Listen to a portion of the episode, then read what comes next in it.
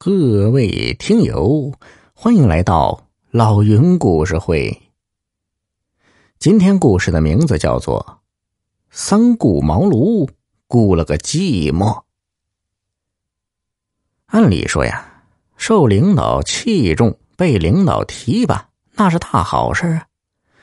可是有个叫秋雨的，领导都请他三回了，还不肯动呢。怎么回事呢？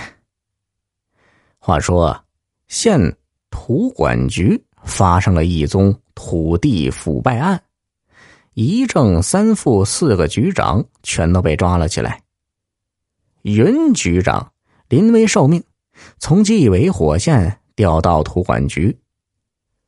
他刚上任，怕不熟悉业务，把事情给做砸了，所以是求贤若渴，对人才十分重视。云局长经过考察，认为啊，旭各庄镇的土管所所长邱宇是个难得的人才。邱宇对业务很熟悉啊，回答任何涉及土地的问题都能脱口而出，和资料上的分毫不差。云局长有心提拔邱宇，恰好呢，市组织部有一个后备干部培训班，云局长啊。就让办公室下文件通知秋雨去参加这个培训班。没想到第二天呢，秋雨就匆匆的找到云局长。云局长啊，这个培训班我恐怕是去不成了。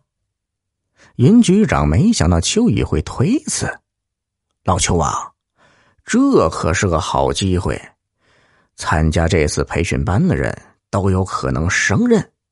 对你的前途那可是大大有益的，你要克服困难，迎难而上啊！银爵，我知道您是好意，也感谢您对我的信任和鼓励，可是我实在是脱不开身呢。哦，你是有什么要紧的事吗？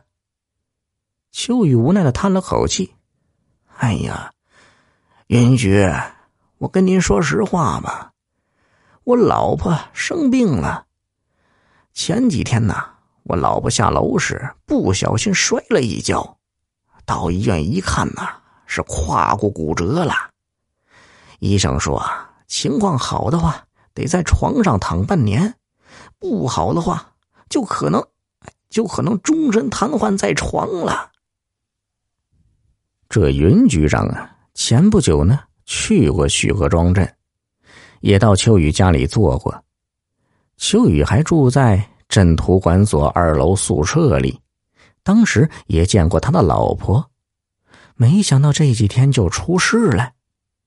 云局长爱才心切，就说：“老邱，你可以找个人照顾下他们。”云局长，您不知道啊，我老婆这胯骨摔断了，连大小便也不能自理。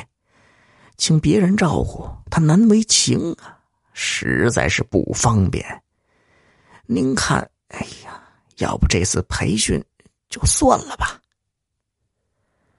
好吧，你呢，安心照顾老婆。呃，我这次就安排别人去吧。云局长有些无奈，想了一下，又问：“老邱，你老婆在哪里住院呢？”哦，住在镇里的大医院。哎呀，离家近，这样呢，我不仅能够照顾他，还能正常工作。这一下呀，云局长除了对秋雨的才能佩服外，更加佩服他的人品了。云局长甚至在想，在现实生活中，很多人都在仕途和名利上奔波。像秋雨这种如此关爱家人的清流，可谓是少之又少了。